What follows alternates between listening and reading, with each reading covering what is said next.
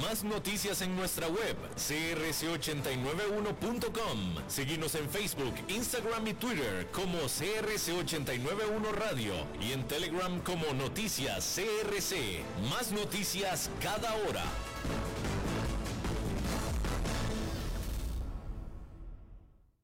CRC 89.1 Radio y Cadena Radial Costarricense no se hacen responsables por las opiniones emitidas en este programa. Transcomer, puesto de bolsa de comercio, presenta a las 5 con Alberto Padilla.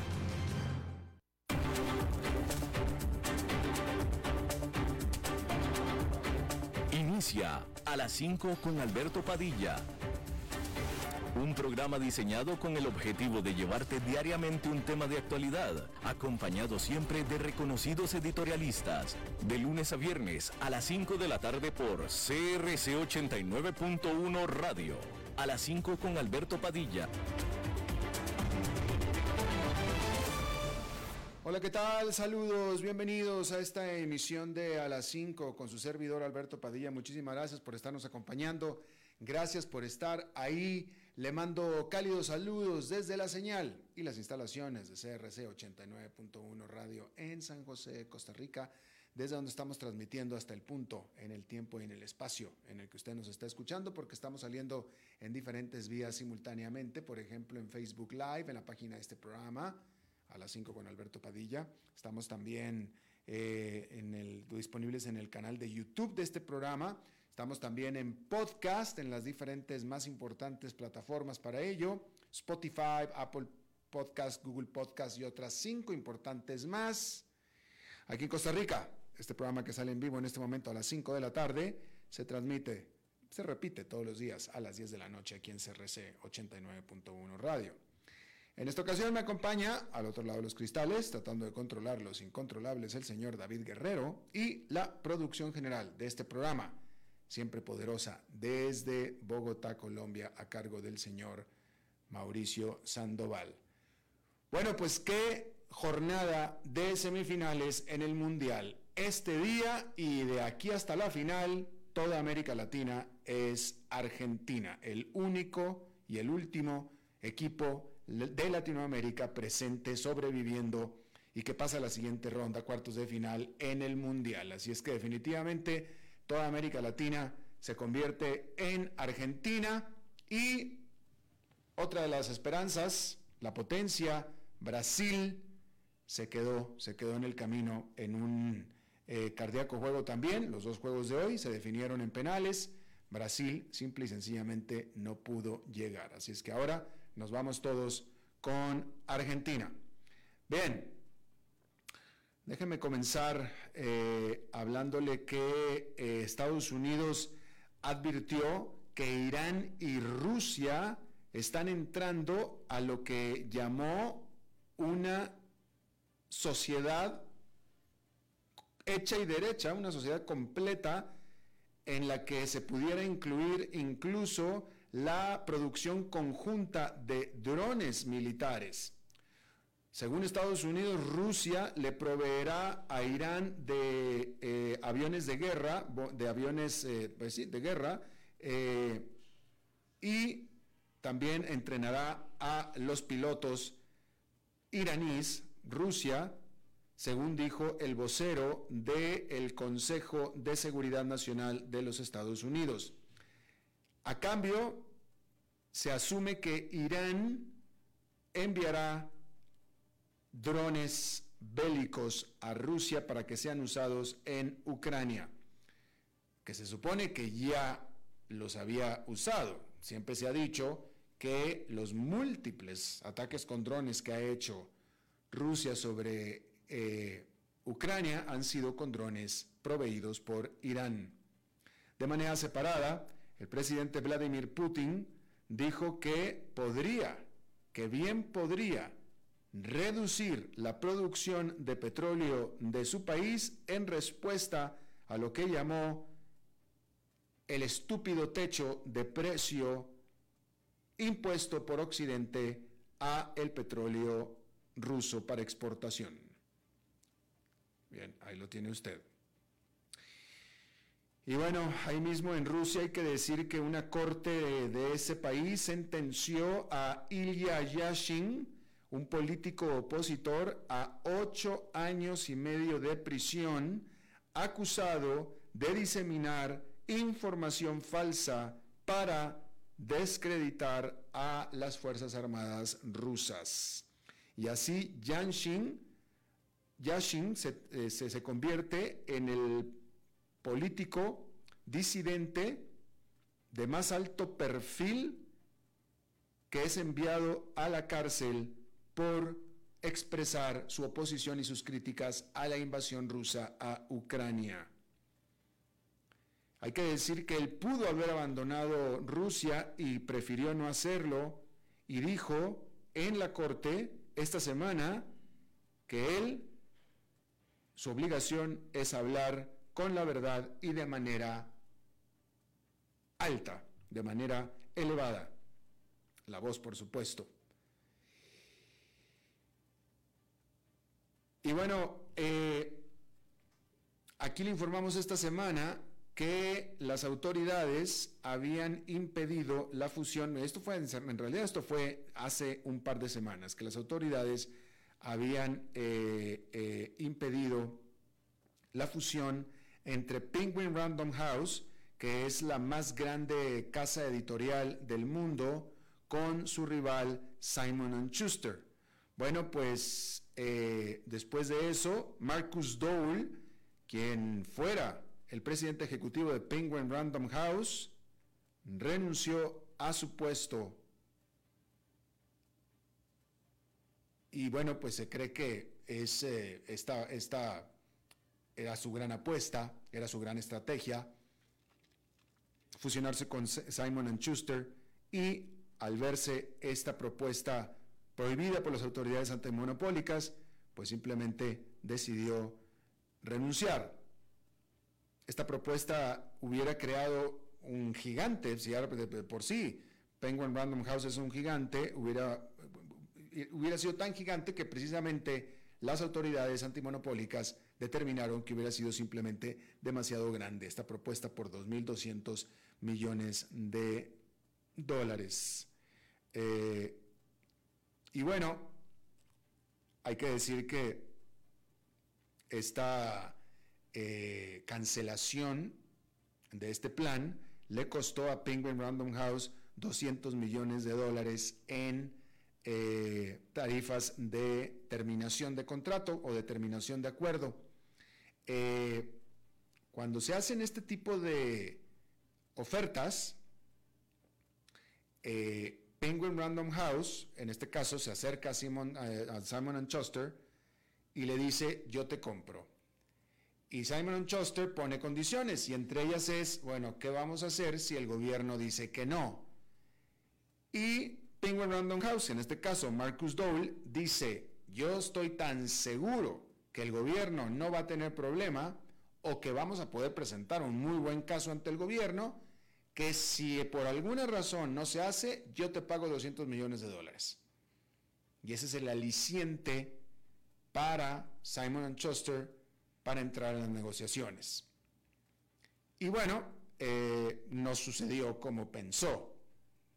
Y entonces tuvo que pagar 200 millones de dólares que venían con la oferta era esa. Si no se puede, yo te pago 200 millones. Y bueno, el punto es que Marcus Dole, el presidente de Penguin Random House, pues le salió mala apuesta. Es decir, que en realidad, en teoría, no era apuesta.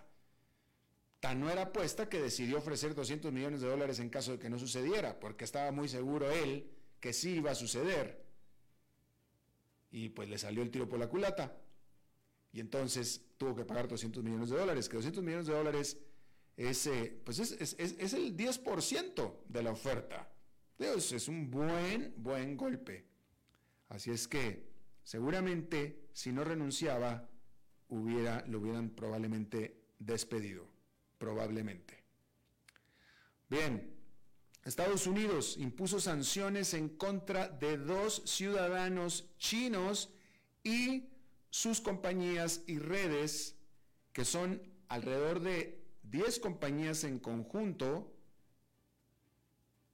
presuntamente por pesca ilegal y por abusos a los derechos humanos.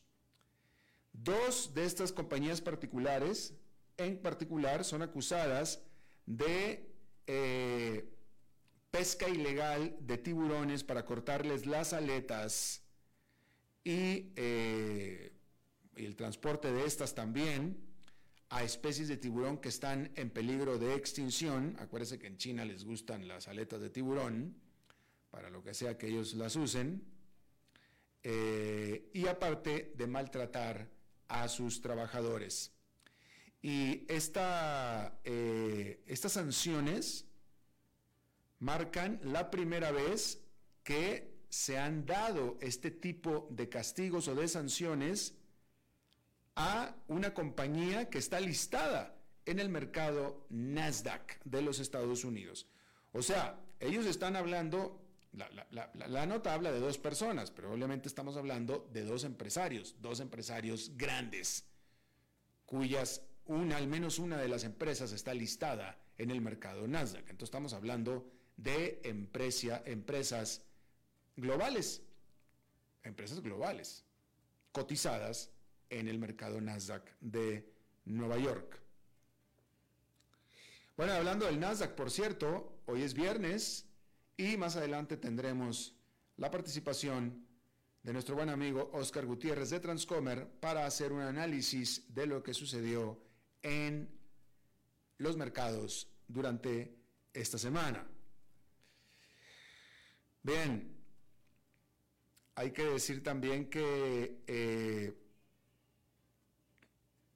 bueno, ¿se acuerda usted que aquí habíamos cubierto, cubrimos bastante eh, ampliamente eh, el efímero paso por el número 10 de la calle de Downing en Londres de Liz Truss, que tuvo a bien sacarse el premio al primer lugar de la primer ministro de más corta duración de la historia de la Gran Bretaña, y todo fue por el plan fiscal, el presupuesto fiscal que había entregado que cayó mal por absolutamente todas partes, sobre todo porque aumentaba el gasto de manera importantísima sin elevar impuestos, es decir, todo con deuda. Y eso cayó pues como bomba por todas partes. Después entró el nuevo gobierno que tenía y que, bueno, que tenía por eh, tarea principal presentar otra alternativa de plan presupuestal que no se acercaba al desastre de Liz Y bueno, pues finalmente el nuevo gobierno, eh, bueno, que ya tiene ya más de un mes, de la Gran Bretaña, anunció los planes de eh, reducir la burocracia desde la regulación financiera hasta eh, turbocargar el crecimiento, le llamaron ellos. ¿Sí? El Ministerio de Finanzas de la Gran Bretaña entregó un paquete de 30 reformas, de 30 propuestas de reformas eh, para revisar la burocracia, incluyendo de las eh, reglas de la Unión Europea, así como otras que fueron presentadas durante la crisis financiera, incluyendo una, por ejemplo, que requiere a los bancos y a las aseguradoras el llevar registro del el personal que es responsable para, de, ciertas actividades específicas eh, para hacer más fácil para los reguladores el castigar a los que cometan ofensas si algunas de las cosas eh, eh, salen mal o eso, pues salen mal, ¿no? Entonces, básicamente están reduciendo lo que le llaman en inglés el red tape, que es la burocracia que típicamente cuesta y cuesta mucho dinero. Y eso es parte del plan eh, de reforma económica o de presupuesto que está presentando el nuevo gobierno de la Gran Bretaña. Y bueno, eh, de manera sorpresiva, este viernes en Estados Unidos se dio la noticia y cayó como balde de agua fría que después, bueno, que Kristen Sinema, que es una senadora que hasta anoche era demócrata, este viernes a la mañana amaneció siendo no demócrata. Dijo que, que, renunciaba al Partido Demócrata y se hacía independiente. Y esto se dio solamente un par de días después de que los demócratas precisamente eh, afianzaran su mayoría en el Senado de 51 contra 49. Sin embargo, aún así, los demócratas todavía mantendrán la mayoría sin esta eh, senadora Cinema, porque la vicepresidente de Estados Unidos, Kamala Harris, se queda con el voto decisivo. Y ella es demócrata, por supuesto, ¿sí? Y los tiempos son curiosos porque justo se dio en esta semana y después de haber sido demócrata toda la vida, la señora Cinema dijo que en realidad nunca se había sentido perfectamente bien en ninguno de los dos partidos, ni demócrata ni republicana. En parte por eh, los extremos que ambos partidos han tenido para cada uno de sus propios lados. Y bueno, pues ahí lo tiene usted. Eh, bueno, los demócratas permanecen, sin embargo, con la mayoría de, eh, control del Senado. Bien. Déjeme informarle que, bueno, más adelante vamos a estar hablando de todos esos temas porque va a estar con nosotros Oscar Gutiérrez, como ya le dije, pero por lo pronto déjeme eh, comentarle que a este día, bueno, primero mire, Vamos a seguir hablando de Washington y déjeme le digo que una encuesta de CNBC, de la medio CNBC, CNBC, muestra que la mayoría de los estadounidenses no quieren a Biden, a Joe Biden, para que se reelija en el 2024. Pero tampoco quieren a Trump. No quieren ni a Biden ni a Trump. Ahora que se dieron las elecciones de medio término, en noviembre, se sabía, se sabía, se conocía, Biden, Joe Biden, el presidente de Estados Unidos, es tremendamente impopular. Pues porque no es un tipo muy popular. ¿Sí? Eh, y aparte porque existe el el, comentario, yo creo que es necesario enfatizarlo así, el comentario de que la economía va mal. Y digo el comentario porque todos los, eh, eh, los analistas, los economistas, etcétera, hablan de que las cosas, por la inflación, sobre todo por la inflación, de que la economía va mal porque la inflación va mal. Pero en realidad la economía no va mal, porque hay pleno empleo en Estados Unidos. Sí, las cosas son más caras, pero hay pleno empleo, la gente tiene trabajo. Entonces, digamos que es una manera curiosa de ir mal, ¿no? Este, en el 2023 quizás sí vaya a ir muy mal, quizá. Y esa es otra cosa de la que tenemos que hablar, porque ahora aquí yo mismo, todo el mundo hablamos de que la cosa va muy mal, muy mal, muy mal, muy mal, pero en realidad no va mal. Lo único que va mal es la inflación. Y el combate de la Reserva Federal a la inflación que se espera que tenga todo tipo de efectos negativos sobre la economía, pero que se sigue está esperando desde hace tiempo y no se da. Pero el, ambiente está enrarecido. Entonces, bueno, y aparte las cosas están caras, ¿no? La gasolina estaba cara, etc. Eso conlleva a que culpen los estadounidenses al presidente. En este caso le tocó a Joe Biden. Hubieran culpado a cualquier presidente. Pero aparte, Joe Biden, pues no es, no es carismático, ¿verdad? No es Barack Obama, no es Bill Clinton y pues no es eh, eh, Donald Trump. Personalidad de Donald Trump, no, para nada, no es ninguno de estos. Entonces es un presidente bastante impopular. Y por eso se asumía que en las elecciones de medio término iba a haber una ola roja, es decir, una ola de republicana. No nada más porque, porque Joe Biden era impopular, sino aparte porque estadísticamente, históricamente, en las elecciones de medio término gana el partido opositor al que está en la Casa Blanca, que en este caso debió haber sido el republicano. Y por primera vez en la vida sucedió que no. De hecho, por primera vez en más de 50 años, desde la época de John F. Kennedy, por allá, por aquellas épocas, nunca un presidente había quedado en tan buena posición después de elecciones de medio término. ¿Ah? Lo que significa que efectivamente Joe Biden será impopular, pero la alternativa es aún más impopular. La alternativa siendo Donald Trump y con Donald Trump los partidos republicanos. Y bueno, todo esto se lo digo porque entonces CNBC hizo una encuesta donde pues se refleja lo que sucedió en gran parte en las elecciones de noviembre, que es que los estadounidenses no quieren a Donald Trump, pero tampoco quieren a Joe Biden, no quieren a ninguno de los dos. Quieren gente nueva. En el caso de Donald Trump, muy probablemente él, quiere reelegirse, él quiere volver a correr por la presidencia por el Partido Republicano. Pero probablemente el Partido Republicano no vaya a querer, después de lo que pasó en las elecciones de medio término y que se confirmó con el triunfo del senador demócrata de Georgia ahora eh, en esta semana, con lo cual se afianza el control de eh, los demócratas en el Senado,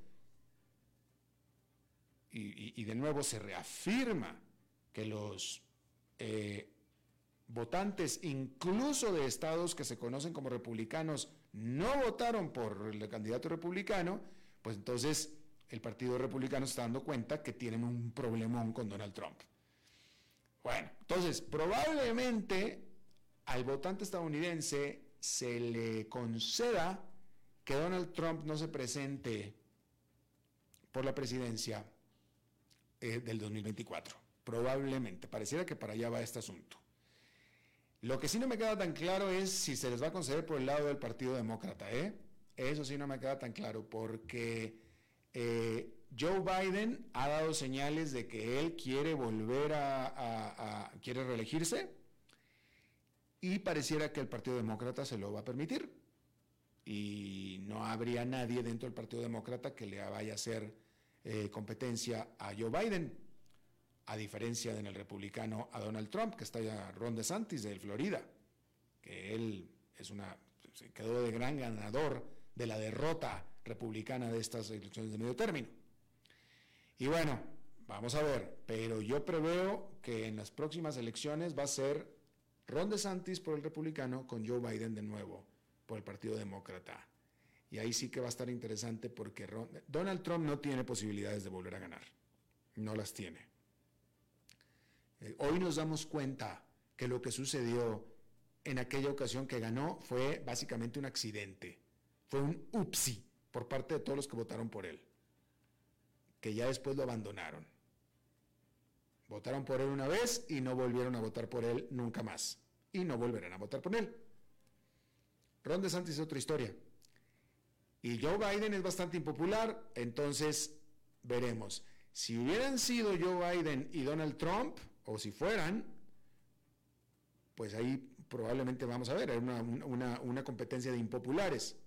Pero Joe Biden contra Ron DeSantis, hay que ver qué desempeño hace Ron DeSantis como, como, eh, como, campañista, pero ante la impopularidad de Joe Biden, pues probablemente habría bastantes eh, posibilidades. Bueno, eso por un lado. Eh, supongo que me voy a meter un poquito, a ver, déjeme ver nada más si no tengo otra información, eh, que no quiero meterme en temas que después va a abordar mucho más propiamente Oscar Gutiérrez un poco más adelante, pero eh, pues parece ser que no lo hay. Eh, déjeme nada más comentarle que pues que la inflación sigue alta. Este, se acaba de dar el índice de precios de la inflación al mayoreo y esta subió 0,3% en noviembre, que es un poquito, 0,3%, pero sin embargo es más que lo que se estaba esperando. Y ahora sigue el informe súper clave, súper clave de los precios al consumidor, es decir, la inflación, la, inflación propiamente de los precios al consumidor, la próxima semana, un día antes de la reunión de la Reserva Federal, en la que se espera que vaya a subir las tasas de interés y la gran pregunta va a ser ¿por cuánto? Eh, eh, eh, la Reserva Federal indicó, bueno, la Reserva Federal, el Jerome Powell, el presidente de la Reserva Federal, había indicado que le iba a bajar al ritmo, eh, con lo cual se anticipa que vaya a ser por medio punto porcentual. Después hubo un par de reportes en el que se ha demostrado que la inflación viene de bajada, pero lentamente. Pero ahora los precios del mayoreo subieron 0,3%, que es más de lo que se esperaba y vamos a ver qué dice el precio, el, informe sobre los precios al consumidor que se va a dar justo antes eh, de la reunión la próxima semana. Pero pues yo creo que lo que podemos decir con toda seguridad es que la inflación no está bajando como debería de estar bajando y como se esperaba y como, y como es deseado. Sí está bajando, parece ser que está bajando, está disminuyendo, está bajándole al ritmo pero no como se necesita. ¿Sí? Ah, lo que me trae a otro tema, y esto ya, esto lo estuvo hablando aquí, eh, por primera vez lo escuché yo de él, de nuestro buen amigo Isaac Cohen, el economista en Washington, que él estuvo eh, aquí diciendo el mes pasado, no en esta entrevista de esta semana, sino el mes pasado, donde él hablaba de esta situación tan sui generis en la economía que estamos viviendo en este momento, en la que presuntamente muchas cosas vienen mal, como la inflación, los altos precios, eh, las subidas de tasas de interés, pero sin embargo con una economía súper fuerte, súper sólida. Esta economía de los Estados Unidos, porque no se desacelera, no se desacelera. Las empresas siguen contratando, la gente sigue teniendo trabajo.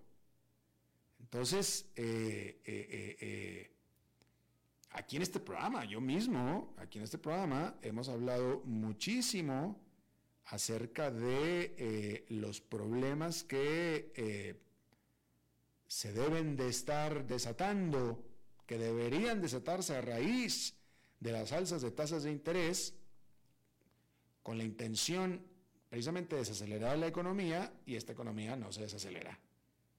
Entonces, si ya estamos empezando a preguntarnos, ¿y qué está pasando? Este, claro, la implicación es que como no se desacelera, pues entonces la inflación parece que tampoco, y entonces la Reserva Federal va a responder con mayores alzas de interés hasta que en un momento algo quiebre, algo quiebre y quiebre de manera fea. Pero eso lo venimos diciendo desde ese tiempo y no sucede. Así es que vamos a ver, vamos a ver qué es lo que sucede. Hay que decir que eh, cambiando de país, ¿sí? Hay que decir rápidamente que eh, ahora con China eliminando o haciendo cambios importantes a su draconiana política de COVID-0, eh, la cual tuvo todo tipo de efectos económicos porque eh, deprimió la confianza del consumidor, interrumpió, rompió las cadenas de suministro y paralizó los viajes dentro de China y el turismo hacia China, por ejemplo, eh, esto ha generado el efecto contrario a lo que sucedió en Estados Unidos y el resto del mundo. Que como no hay actividad económica, no hay inflación. Entonces China es básicamente una isla de baja inflación en el mundo, o cuando menos entre las grandes economías del mundo. ¿Sí? Entonces, mientras los bancos centrales de todo el mundo han estado tratando de luchar en contra de eh, el crecimiento de los precios, pues China no ha tenido ese problema, porque no ha habido ni, economía, entonces no había inflación tampoco, ¿sí? Sin embargo, las cifras que se, que se liberaron este viernes económicas muestran que la inflación de China cayó a solamente 1,6% en noviembre comparado con respecto al año pasado.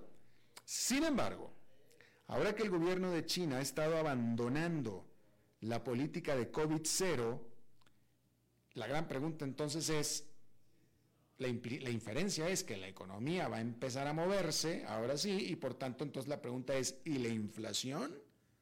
¿Sí? Eh, y bueno, por lo pronto, por lo pronto, los chinos están siendo más libres, pero también la propagación se está aumentando, la propagación del COVID-19, y se pudiera esperar que eso mantenga la desconfianza del consumidor chino todavía. Eh, a lo mejor el chino que estaba pidiendo a gritos que lo liberen, pues ya está, ya puede liberarse, ya, ya está libre, pero al estar viendo cómo se está propagando el COVID, probablemente se cuide en términos de no salir de la casa. A lo mejor no encerrado, pero no yendo a restaurantes, al cine, al teatro, etcétera, etcétera, por ejemplo, ¿no? Eh, y esto, pero pues esto va a durar unos cuantos meses. Ya lo habíamos hablado aquí ayer, creo que lo estuvimos hablando, ¿no?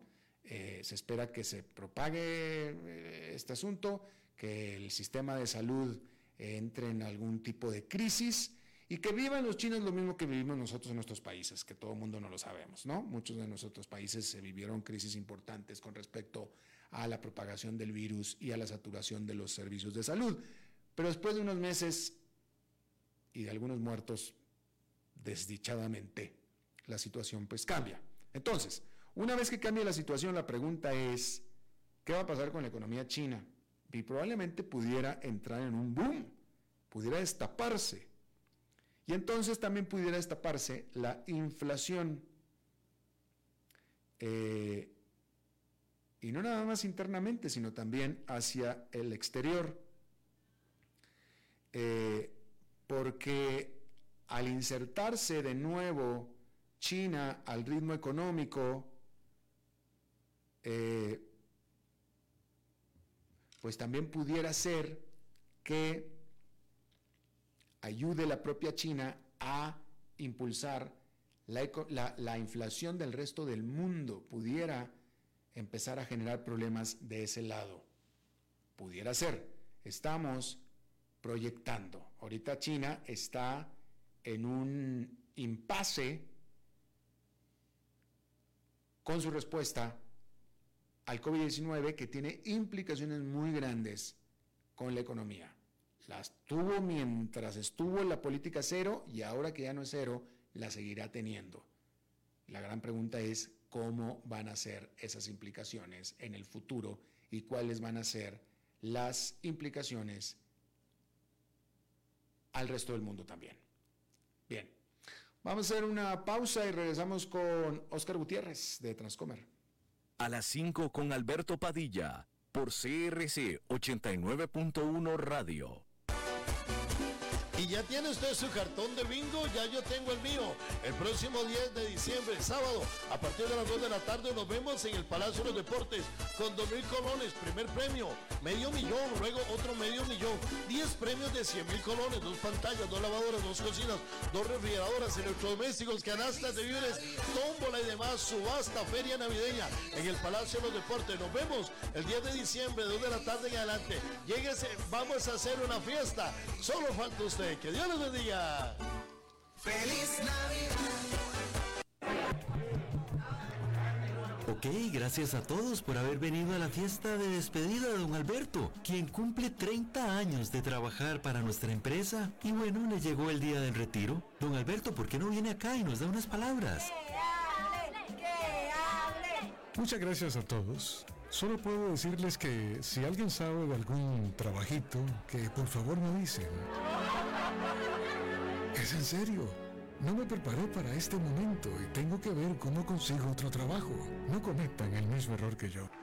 Transcomer, puesto de bolsa de comercio. Construyamos juntos su futuro. Somos expertos en eso.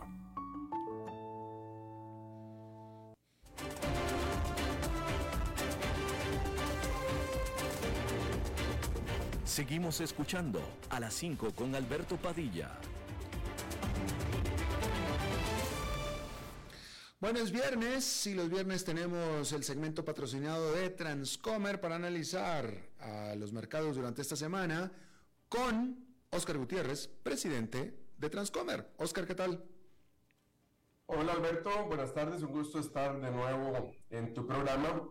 Y el día de hoy eh, inició o abrió negativo, durante el día se recuperó para terminar perdiendo en las últimas 35-40 minutos. Y el movimiento que se dio principalmente por la noticia que mencionabas hace un rato sobre el índice de precios al productor, que ya vamos a comentar.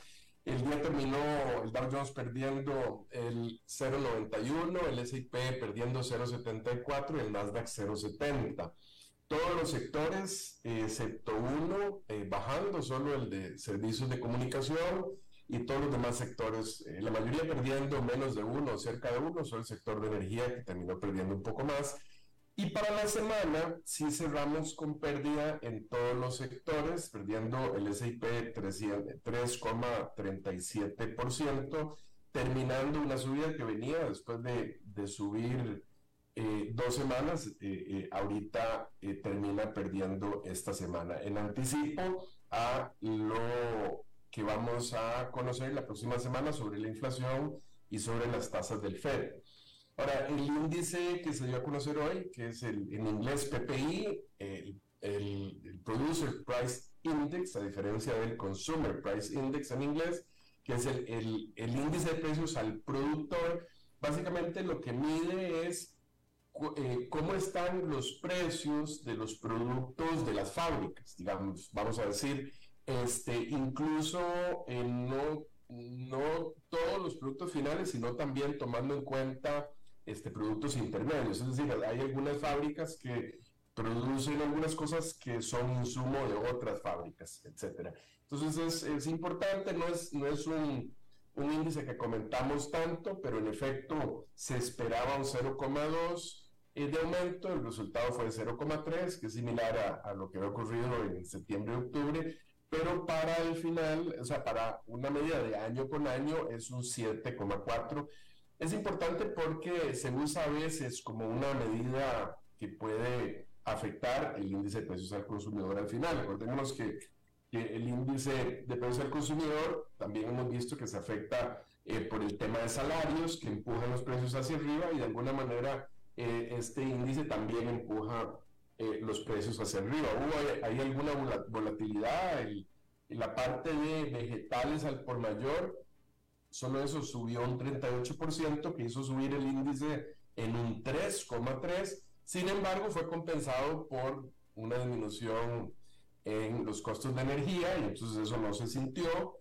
Eh, igual al, analizar esta demanda final, eh, eh, la parte de servicios subió un 0,4 y la parte de bienes subió un 0,1 para lograr ese, ese intermedio eh, que hablamos. Bueno, todo esto entonces de anticipo a la reunión del FED, sigue el consenso de que el aumento será de 0,5, no han cambiado las expectativas ¿verdad? O 50 puntos base. Sin embargo, creo que todo el mundo sí está a la expectativa de este dato de, eh, eh, de inflación y vamos a ver qué reacción tienen los mercados eh, o si no creo que causara un, un, cambio en la política de la Fed, que ya está muy esperado por el mercado, sería una sorpresa muy grande, este, pero sí puede haber una sorpresa en los mercados.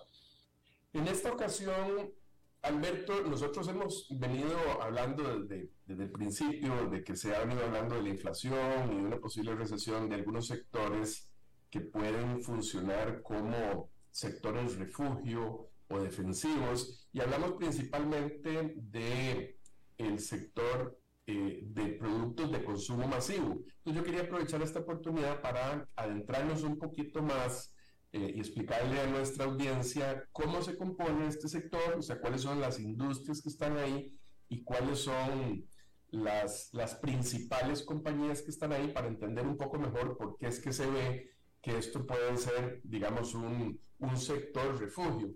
si uno, eh, nada más como un dato importante, el sector desde el inicio del año, digamos el SIP que ha perdido cerca de un 18% a la fecha, si uno hubiese tenido toda su inversión en, el sector de productos de consumo masivo, más bien habría tenido una utilidad de un 9,7, una, una cuestión así.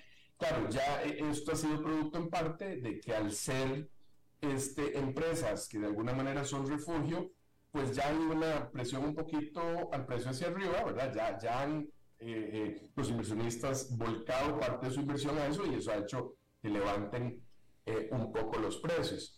Pero para tener una idea entonces de cómo se compone este sector, el, el, el tamaño, digamos, de, de, valor de capital de mercado del sector es de 3 millones de millones de dólares, ¿verdad? Es, es, es importante.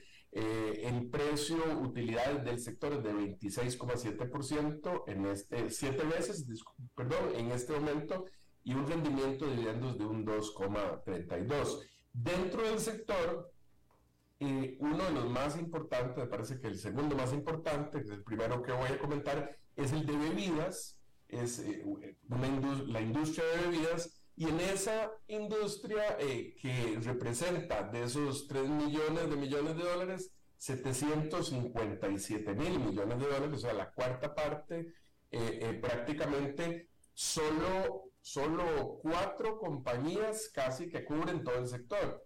La primera es, en este momento, al valor de capital de mercado actual. La primera es Coca-Cola, que todos conocemos, con un valor de capital de 273 mil millones de dólares. 28 veces utilidades. Eh, es, esta empresa no solo tiene la marca Coca-Cola, tiene otras marcas, vamos a ver ahorita en otras empresas que tienen muchas marcas que tal vez uno no está tan consciente de cuál es la compañía que es dueña, pero digamos Coca-Cola, por ejemplo, es dueña de Minute Maid, que son jugos de frutas, Dasani, que es agua, té, Powerade y otras marcas. Eh, la siguiente en línea, eh, bueno, Coca-Cola, perdón, es, sí, 273 mil millones. La siguiente es Pepsi. Pepsi es 252 mil millones, muy parecidas las dos, 26 veces eh, utilidades es el precio que está transando. Pepsi se tiene un poquito más diversificado en, fuera de bebidas, tiene también productos como Frito Lay, eh, eh, Quaker, tiene hasta pasta, arroz, tiene snacks como Doritos, Chitos, eh, bueno, y representa entonces, entre estas dos, 500 mil millones de dólares, dos tercios de, todo de toda la industria. Luego, eh, otra en importancia es eh, Diageo, que es una empresa eh, de licores, básicamente, tiene ginebra, ron, cerveza, tequila, whisky, marcas que, que conocemos, Johnny Walker, JB, Buchanan, Smirnoff, Captain Morgan, Baileys, Don Julio, Tanqueray, la cerveza Guinness.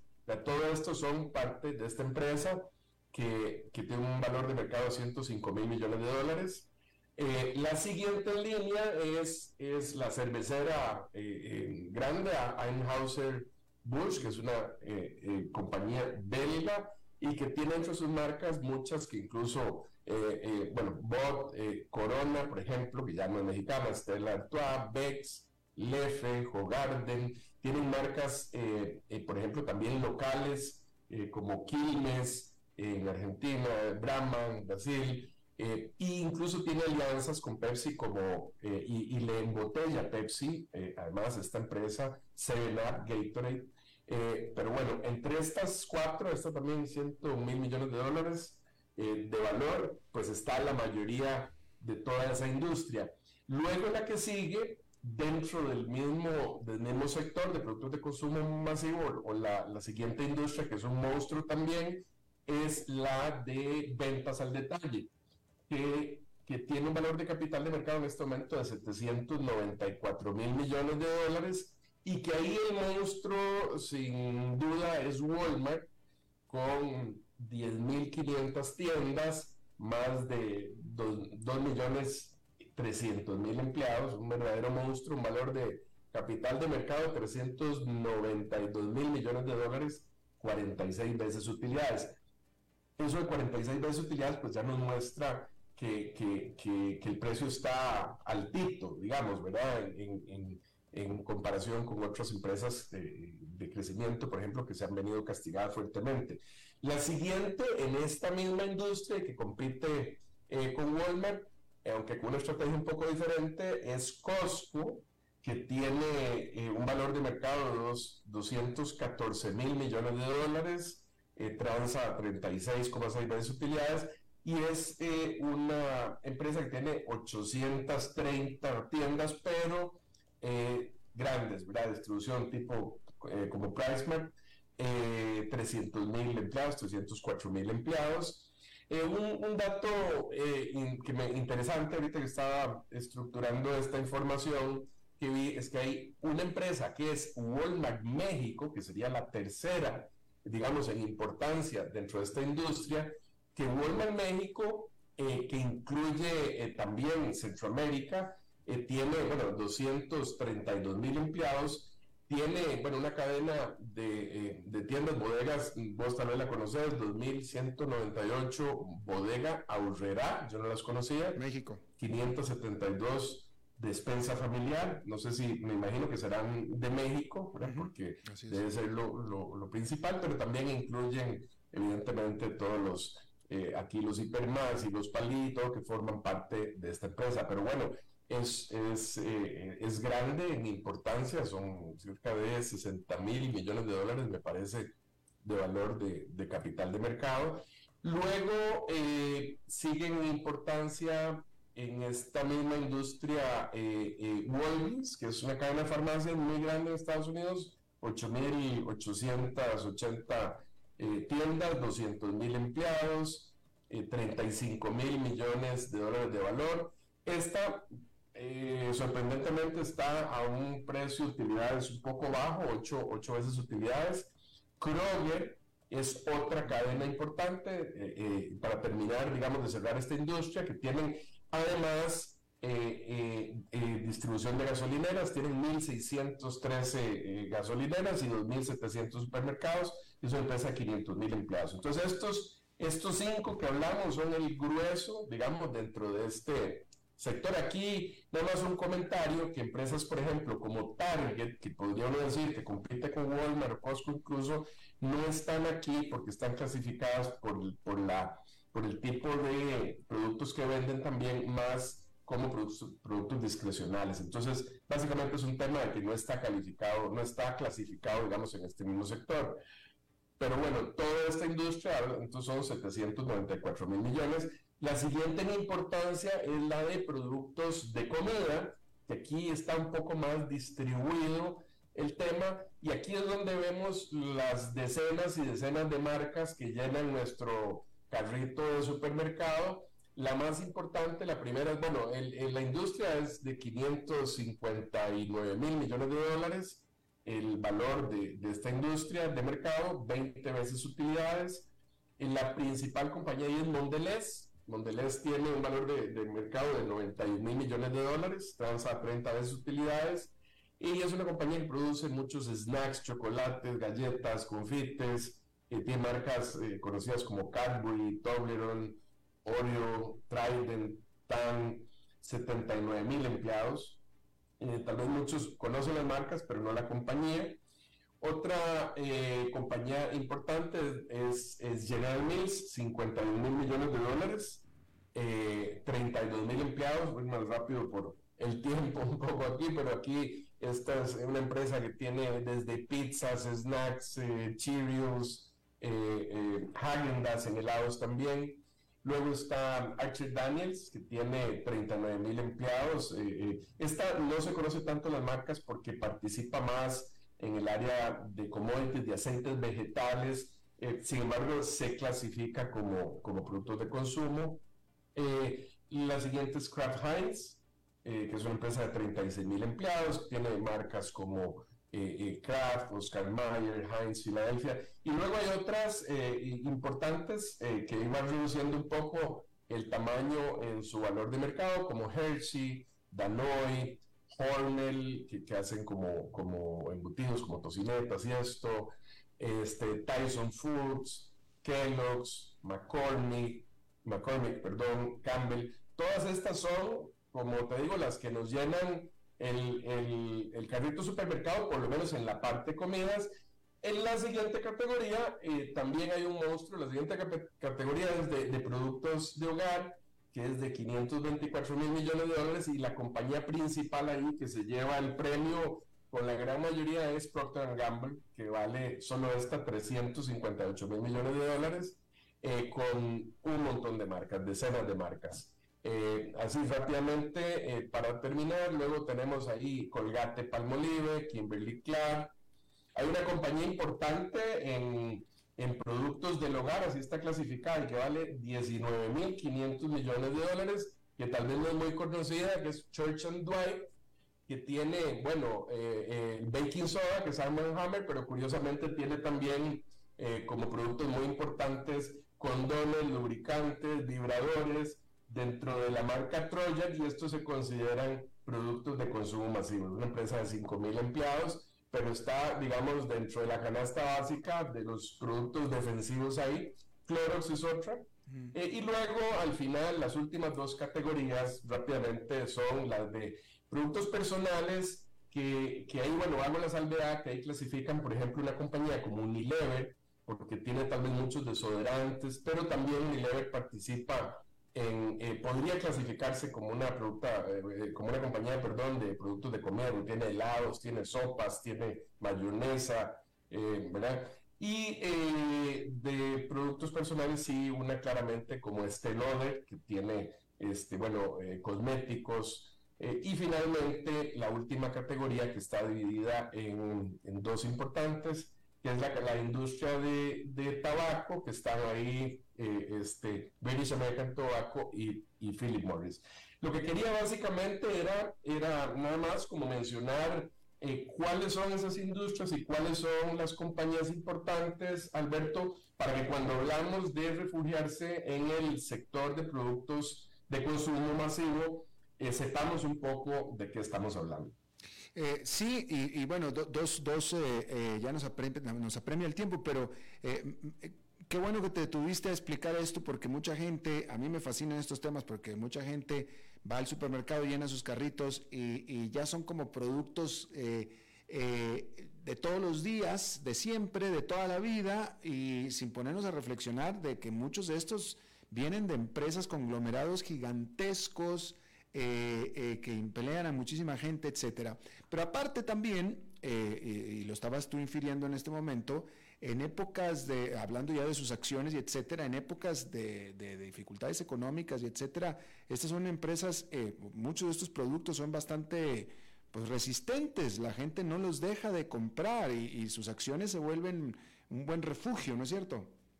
Claro, es que por eso es que quería hablar de las empresas y las marcas, porque cuando lo analizas, Alberto, recesión o no recesión de todas estas marcas que pasamos, ¿cuáles cosas puedes dejar de comprar? No puedes dejar de comprar pasta de dientes, papel higiénico, es decir, eh, Tampax, ¿qué vas a hacer? Eh, entonces, eh, recesión o no recesión, estas empresas siguen vendiendo. Claro, la gente sí se preocupa más por los precios, por los márgenes, pero por eso es que estas empresas se consideran refugio y realmente por eso es eh, eh, que no han sufrido la caída que sufrió el SIP este año y están más bien positivos si uno hubiera invertido en todo el sector. Claro, definitivamente. Oscar Gutiérrez, presidente de Transcomer, te agradezco muchísimo, como siempre, de tus intervenciones este viernes. Muchas gracias, Alberto, buenas tardes. Buenas tardes, hasta el próximo viernes. Y eh, David, ¿nos vamos directo o vamos a pausa? Hay que pausa, hacemos una pausa y regresamos. A las 5 con Alberto Padilla por CRC 89.1 Radio. Y ya tiene usted su cartón de bingo, ya yo tengo el mío.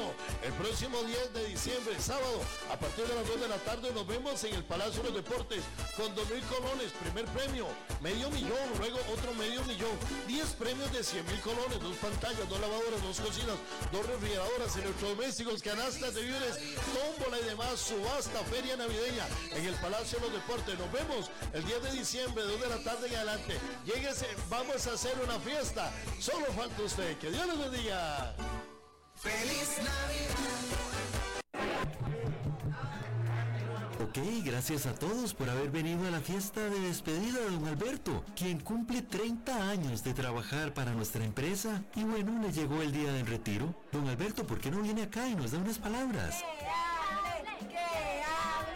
Muchas gracias a todos. Solo puedo decirles que si alguien sabe de algún trabajito, que por favor me dicen. Es en serio.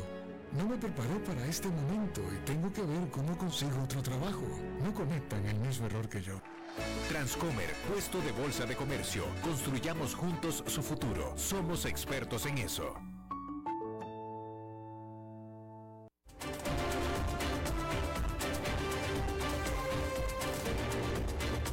Seguimos escuchando a las 5 con Alberto Padilla.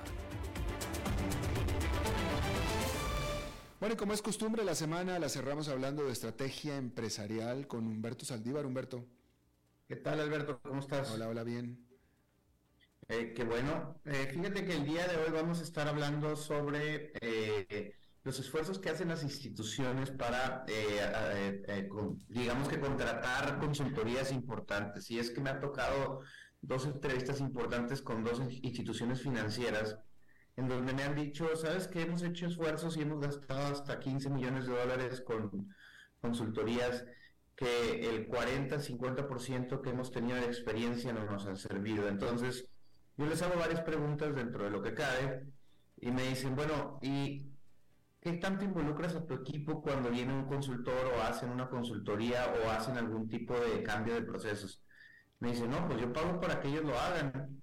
Eh, no es que yo lo tenga que involucrar. Y ahí fue donde yo les dije, bueno, ahí tienes un error y eso se los comento a cualquier empresa que vaya a contratar consultoría.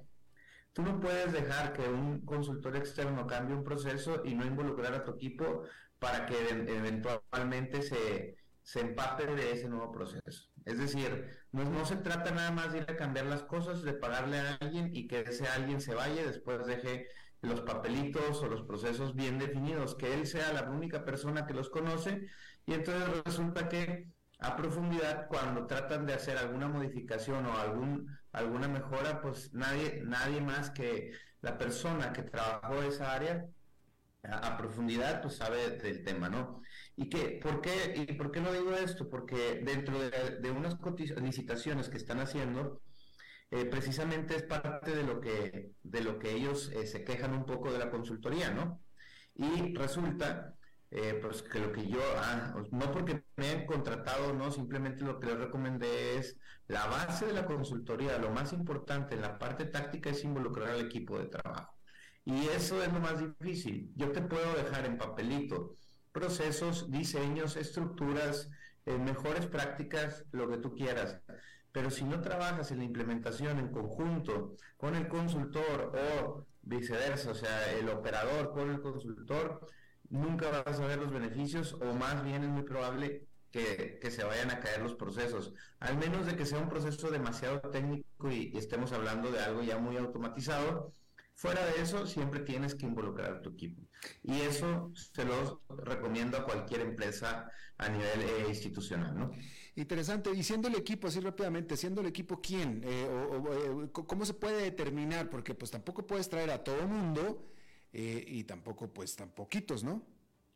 Se le llama este, principalmente al, líder del proceso o a los líderes del proceso que son los encargados de esa área. Obviamente si vas a trabajar en algo de operaciones no vas a traer a alguien de, de marketing, ¿verdad? Ni a alguien de de TI, sino al, que es el dueño del proceso, el stakeholder del proceso, se le puede decir, eh, y a las personas que operan ese proceso. Entonces, es toda una estrategia táctica operativa de comunicación para, para que ellos entiendan lo que estuvo mal, lo que se cambió, e inclusive que opinen y sean parte de eh, la solución, ¿no? Así es. Humberto Saldívar, muchísimas gracias. ¿Cómo, perdón? Gracias, Humberto. Ah, gracias a ti, Alberto. Buen fin de semana. Igualmente para ti, igualmente para todos ustedes. Es todo lo que tenemos por esta emisión y por esta semana de a las 5 con su servidor Alberto Padilla. Muchísimas gracias por habernos acompañado. Espero que tengan un buen fin de semana, terminen su jornada en buena nota, en buen tono y nosotros nos reencontramos en la próxima. Que la pase muy bien.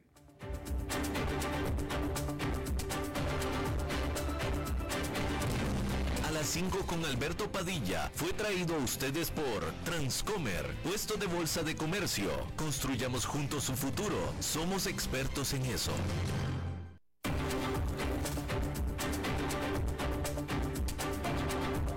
Concluye a las 5 con Alberto Padilla. Un programa diseñado con el objetivo de llevarte diariamente un tema de actualidad, acompañado siempre de reconocidos editorialistas, de lunes a viernes a las 5 de la tarde por CRC89.1 Radio, a las 5 con Alberto Padilla.